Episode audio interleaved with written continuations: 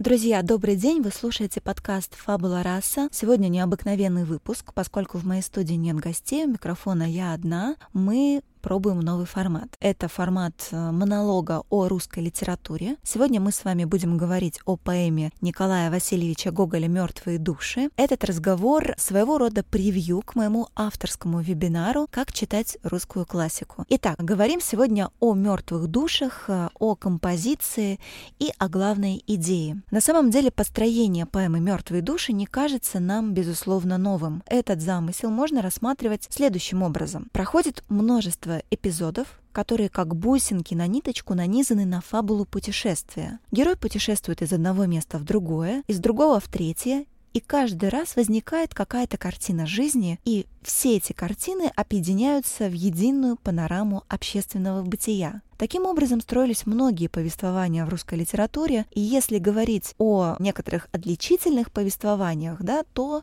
следует вспомнить Радищева и его путешествие из Петербурга в Москву. В этом тексте путешественник переезжает с места на место, и в каждом новом локусе перед ним разворачивается эпизод современной жизни и создается в целом ужасная, да, такая душещипательная, трогательная картина, которая вполне соответствует началу а, путешествия из Петербурга в Москву. Помните, Радищев пишет «Я взглянул вокруг себя, и душа моя страданиями человечества уязвлена стала». Что происходит а, в путешествии из Петербурга в Москву? Каждый раз перед нами вполне понятная и, можно сказать, элементарная социальная трагедия. Это угнетение, это эксплуатация, это деспотизм, насилие и рабство. Различные проявления всех этих безобразий описывает Радищев. Вспоминаем вот такую ситуацию. Старый слуга спас жизнь своего господина, вынес его на плечах из боя, а этот самый неблагодарный господин потом своего старого слугу продает другому помещику. Это ужасно с любой точки зрения. Следующая картина. Два а, молодых человека, девушка и парень, любят друг друга, но они крестьяне, они крепостные и находятся во власти своего своего помещика. Помещик делает девушку своей наложницей, а ее жениха дает в солдаты, и опять это ужасно с любой точки зрения изображается еще и такая картина. Деревня, в которой помещик буквально разорил своих крестьян, и для того, чтобы выплатить ему оброк, крестьяне начинают грабить на дорогах. Помещик знает об этом,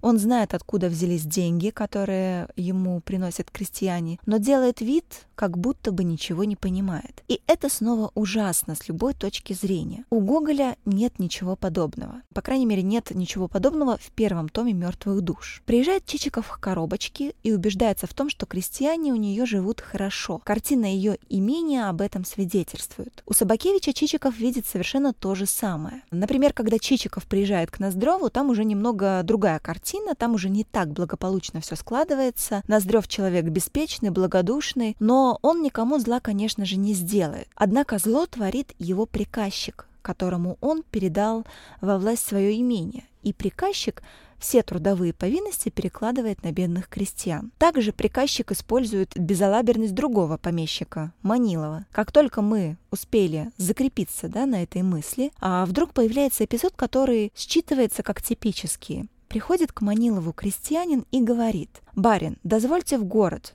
заработать. То есть мы предполагаем, что сейчас этот крестьянин отправится в город, чтобы а, заработать деньги, которые понадобятся для выплаты налога. Иди, говорит ему Манилов. И крестьянин, как нам сообщает автор, отправляется в город, но только не работать, а пьянствовать. И в результате автор как бы намекает, а читатель понимает, что подать не заплатит этот крестьянин, и покрывать ее, вероятно, будет помещик. Получается, что крестьяне используют безалаберность Манилова во вред самому Манилову. То есть получается, что они квиты. Есть, конечно, и такая фигура, как Плюшкин, у которого дворня голодает, ходит в лохмотьях, без сапог, но в конце концов Плюшкин и сам голодает, как это очевидно. Сам подъедает за ними и сам ходит в таких лохмотьях, что невозможно определить, кто перед нами, мужик или баба. То есть Плюшкин сам жертва своей собственной скупости, как и все его крестьяне. Здесь нет э, радищевской ситуации, когда крестьяне бедствуют, а помещик роскошествует. Они, по сути, в одинаковом положении, и вот это меняет дело. То есть центр тяжести обличительного изображения современности у Гоголя переместился. Здесь речь идет не об угнетении, не о деспотизме, а не то чтобы Гоголь этого совсем не видел, но он не придает этому принципиального значения. И вот почему. Потому что главный источник зла, первопричина зла с точки зрения Гоголя, заключается не в социальных реалиях, а в человеческой душе. Именно она причина. Это состояние среднего русского человека, массового русского человека, есть, по мнению Гоголя, самое страшное.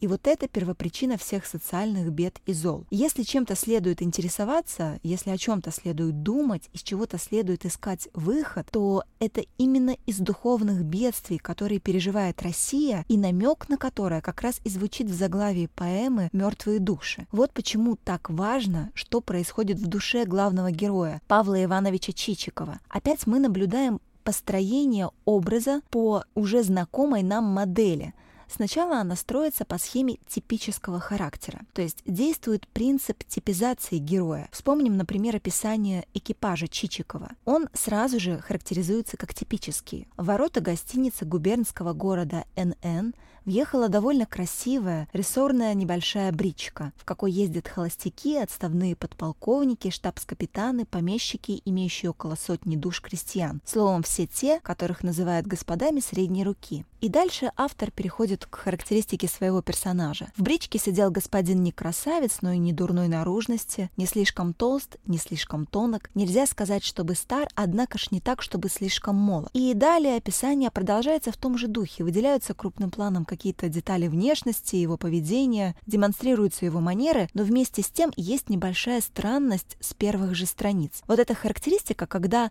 Чичиков не то не сё. Он не молод, не красив и не безобразен, не толст, но и не тонок.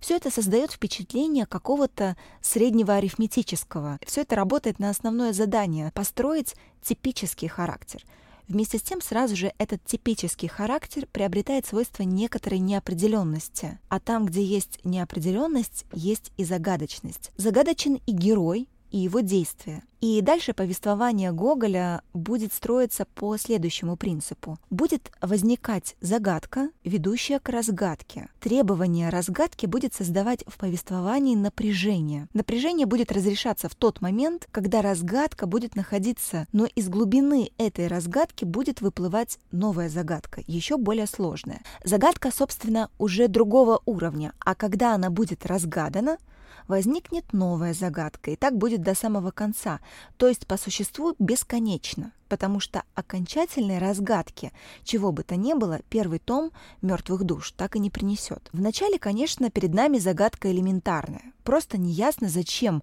приехал Павел Иванович Чичиков в губернский город НН. Никто не знает зачем, и читатель тоже. Эта элементарная загадка разрешается довольно быстро и довольно просто. Выясняется, что Чичиков приехал скупать мертвые души. Но тут действует принцип, о котором я сказала. Становится ясным, что Чичиков скупает мертвые души, то есть крестьян, которые в подушной поддате помещиков числятся живыми, но по факту они мертвые. То есть помещики платят по документам за них деньги, но по факту эти крестьяне уже давно умерли. Чичиков их скупает, но поскольку они числятся живыми, с ними можно совершать сделки. Их можно покупать, продавать, дарить, закладывать. И Чичиков, собственно, это и делает. Хотя это, конечно, незаконно, но тем не менее ничего страшного не происходит, да, поскольку крестьяне не страдают, они уже мертвые. Помещики тоже не страдают, а даже выигрывают, потому что крестьянин, который числится живым, обязан платить подушную поддать. Платить ее крестьянин, естественно, не может, он мертв, поэтому платит за него помещик. Помещику выгодно избавиться от такой мертвой души, даже за бесценок, даже бесплатно, да, передать ему кому-то другому. Чичиков все это использует, но вопрос, зачем это ему? Зачем ему тысяча душ, которых даже не существует? Это непонятно. Это не могут понять э, другие действующие лица. Не могут понять они этого еще и потому, что попытка понять, в чем дело, обрастает всевозможными фантастическими домыслами. И домыслы эти фантастичней один другого. И даже когда они отвергаются людьми, все эти домыслы оставляют какой-то след. То есть атмосфера такого обмораживания, из которой люди никак не могут вырваться. Одни считают, что Чичиков благородный разбойник, разбойник. Другие считают, что он каторжник. Третьи считают его тайным ревизором, который всех разоблачит и посадит. Другие думают, что он фальшивомонетчик, которого самого нужно посадить. Одни считают, что это капитан Копейкин, герой народной войны с Наполеоном. Другие думают, что Чичиков и есть сам Наполеон. А есть еще два тонких намека на то, что Чичиков — это Христос, да, что Чичикова воспринимают как Христа, а другие воспринимают его наоборот как антихриста. И вот представление о Чичикове колеблется от одного полюса к другому, и в этой сумрачной атмосфере теряются всякие очертания истины. Тогда автор вмешивается в повествование сам и начинает от собственного лица объяснять читателям, в чем дело. Оказывается, что все очень просто. Он объясняет, зачем, собственно, нужны мертвые души, каков практический смысл чичиковской афер. А дело-то в том, что мертвые души могут быть использованы в качестве залога для получения банковской суды. Если прибавить к ним еще какие-то земли, а Чичиков планирует купить земли в южных степях, эти земли безводные, они не обрабатываемые, они не населены, то есть земли эти можно будет приобрести э, как не стоящие, практически за бесценок. То у него по бумагам будет, скажем, тысяча крестьян, пусть и мертвых, и тысяча десятин земли.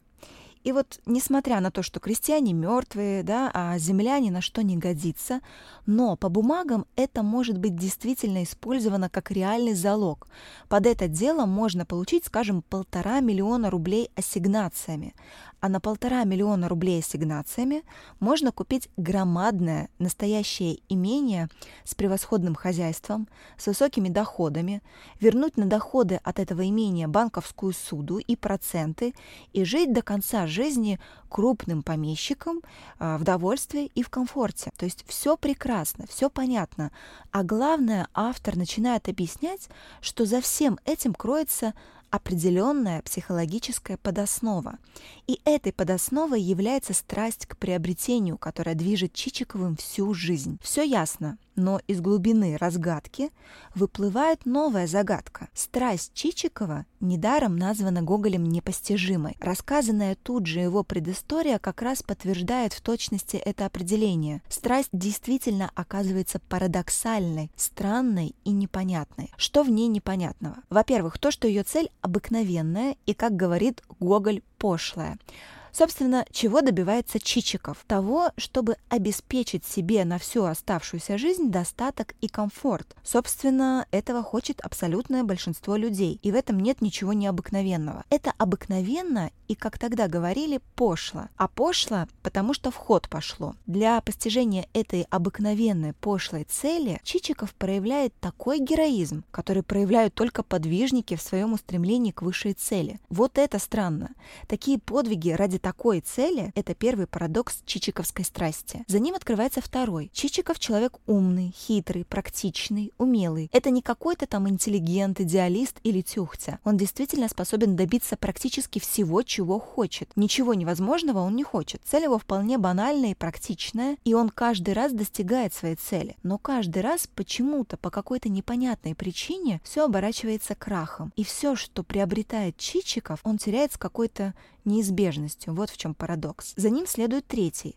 Все эти героические усилия Чичикова оказываются бесплодными. Катастрофа следует за катастрофой. Но почему-то Чичиков не капитулирует перед жизнью. Стремление к цели не только в нем не исчезает, но даже не слабеет. Казалось бы, странно, выдержать это невозможно, неудача за неудачей. Нужно уже неизбежно устать, неизбежно угомониться, неизбежно сдаться. А Чичиков все не сдается. И стремление к цели остается таким же страстным, таким же напряженным, как и в первые минуты. Это тоже непонятно. И вот когда все эти парадоксы, все эти странности накапливаются и достигают какой-то критической массы, происходит смысловой взрыв. То есть мы задумываемся, а нет ли здесь сверхъестественного, иначе это просто невозможно понять. Да, есть как бы отвечает нам автор. И здесь процитируем Гоголя. «Но есть страсти, которых избрание не от человека. Уже родились они с ним в минуту рождения его в свет, и не дано ему сил отклониться от них. Высшими начертаниями они ведутся, и есть в них что-то вечно зовущее, неумолкающее во всю жизнь. Земное великое поприще суждено совершить им. Все равно, в мрачном ли образе или пронестись светлым явлением, возрадующим мир. Одинаково вызваны они для неведомого человеком блага. И, может быть, в всем же самом Чичикове страсть, его влекущая, уже не от него,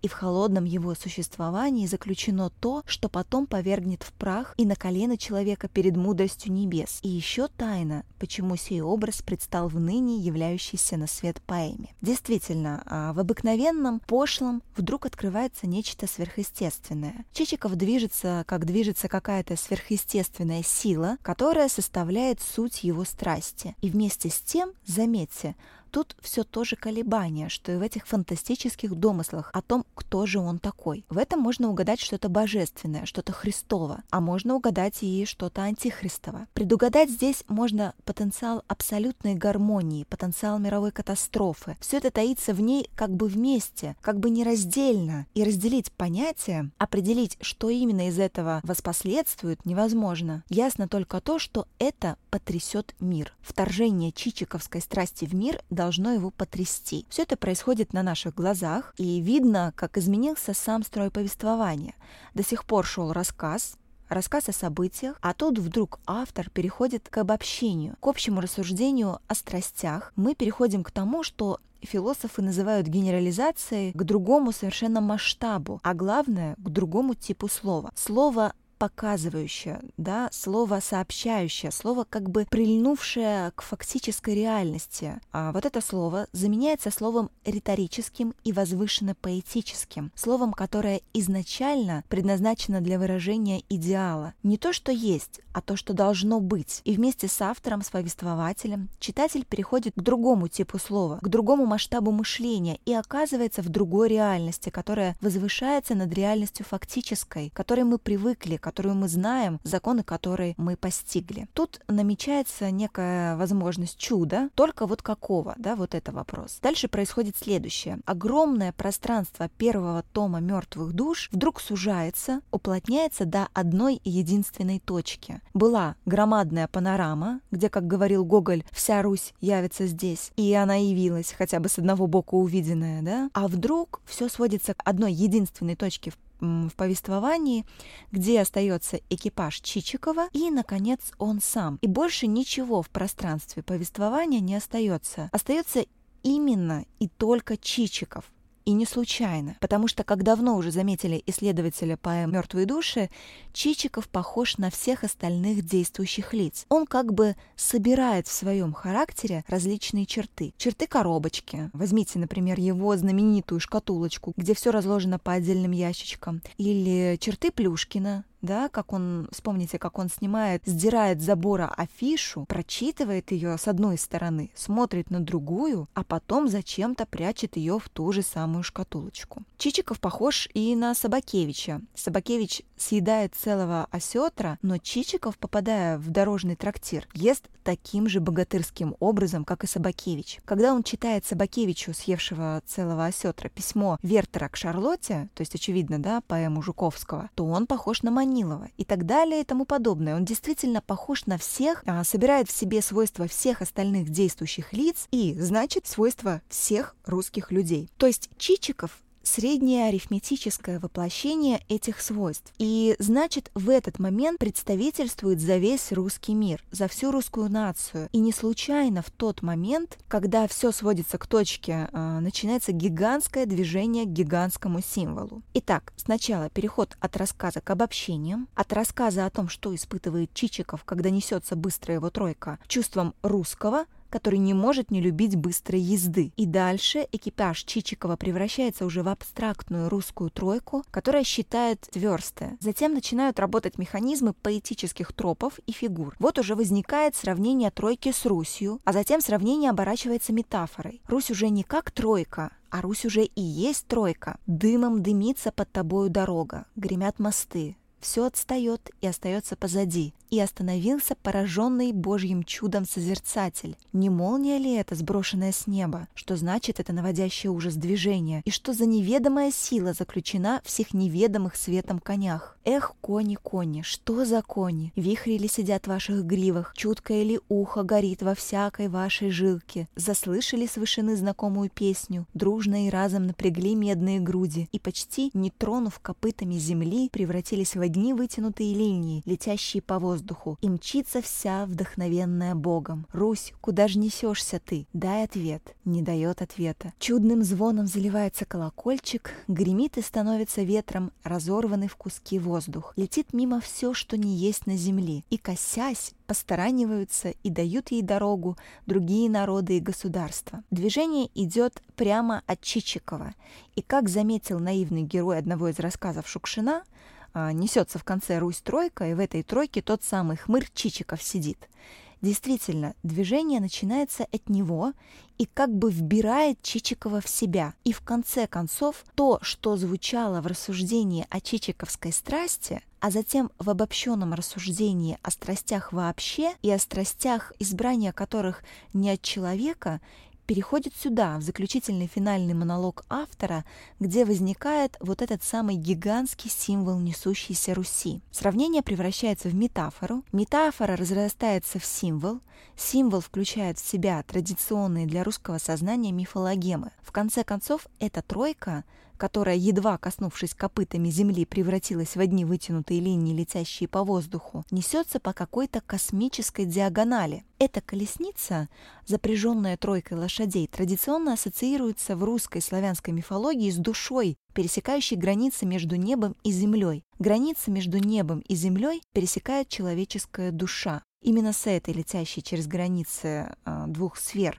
да, этих двух миров душою ассоциируется Русь, которая и вобрала в себя героя Чичикова, воплотившего в себе основные свойства русского человека, основной массы русских людей. И вот, а, как видим, и финальный монолог построен на напряженном колебании смысла, Здесь есть что-то божественное и что-то ужасающее. Пораженный Божьим чудом, созерцатель, не молния ли это, сброшенная с неба, то есть одновременно и восхищает, и ужасает. Если мы вспомним роман Достоевского «Братья Карамазовы», а, там есть такой момент, когда происходит процесс судебный над одним из братьев, Дмитрием Карамазовым. Его судят за то, что он а, якобы убил своего отца. В этом процессе выступают адвокат и прокурор. И каждый рассуждает о судьбе России, о ее миссии в мире, и каждый опирается на гоголевский образ. Один доказывает, что Русь, которую Гоголь выразил в образе тройки, спасет мир, а другой доказывает, что Русь, которую Гоголь воплотил в этом образе, погубит мир. И этот диалог, как часто бывает у Достоевского, сталкивает две точки зрения, два образа. Между тем у Гоголя они не сталкиваются, они совмещаются, они образуют напряженнейшее единство. Да, таково гоголевское представление о Руси. Русь, может быть, спасет мир, или Русь, может быть, погубит мир, но только одно для нее исключено – судьба спокойного, благополучного европейского государства. Вот этого не будет, и залогом этого состоит то, что происходит в душе Чичикова, то, что происходит в душах остальных действующих лиц. Именно это неслабеющее напряжение, заключенное в колебаниях смысла и заставляет Гоголя выйти в конечном итоге за пределы искусства. Это естественно. Гоголь задумывает продолжение первого тома «Мертвых душ», где все должно привести читателя к некой идеальной программе, которую он, читатель, должен осуществить. Заменой а, так и не написанных второй и третьей частей «Мертвых душ», вторая и третья часть, по примеру дантовской божественной комедии, становится книга выбранные места из переписки с друзьями. Это грандиозная социально-религиозная утопия, которая предлагает России преобразиться, ничего в себе не меняя, сделать себя другой. Этот порыв за пределы искусства к религиозно-философской, к религиозно-социальной утопии, собственно, подготовлен всем сюжетом, подготовлен всей историей героя, подготовлен его характером, ибо то, что происходит а, в Чичикове, происходит в России и требует как раз такого перехода, такого прорыва за пределы искусства, и Гоголь его в конце концов совершает. Друзья, а на этом заканчивается наше превью моего вебинара «Как читать русскую классику». Я напоминаю, что в описании к этому подкасту вы найдете подробную ссылку, как принять участие в вебинаре. А я напомню, что в рамках вебинара мы обсудим ДНК русского романа, из чего состоит канонический русский текст. Поговорим о том, как литература Англии и Франции сформировала русский канон. Узнаем, почему секс не стал главной темой в русском романе. Как на самом деле рождался поток сознания. Откуда в XIX веке мода на героев-абьюзеров и при чем тут Шекспир. Поговорим о натуральной школе, реализме, физиологическом очерке и о том, как писать о России. Обсудим конфликт, надлом, надрыв, выясним, почему русская литература против счастья и без хэппи-энда, поговорим о том, кто убил Анну Каренину, и как Толстой написал первый в России викторианский роман, сам этого не заметив. Также обсудим, как художественная деталь превращает текст в литературу и чем закончился XIX век в русской культуре. Друзья, помимо того, что мы в течение двух часов будем разговаривать о русской литературе XIX века, также для всех участников вебинара будет предусмотрен бонус. Мы разыграем набор книг по филологии, которые научат понимать литературу, а также вам будет выслан чек-лист, как читать русскую классику, список литературы к вебинару и мой авторский mind map «Ментальная карта по романам XIX века». Итак, друзья, вы еще успеваете, проходите по ссылке в описании этого подкаста. Я буду очень рада видеть вас на моем вебинаре. Всего доброго и пока.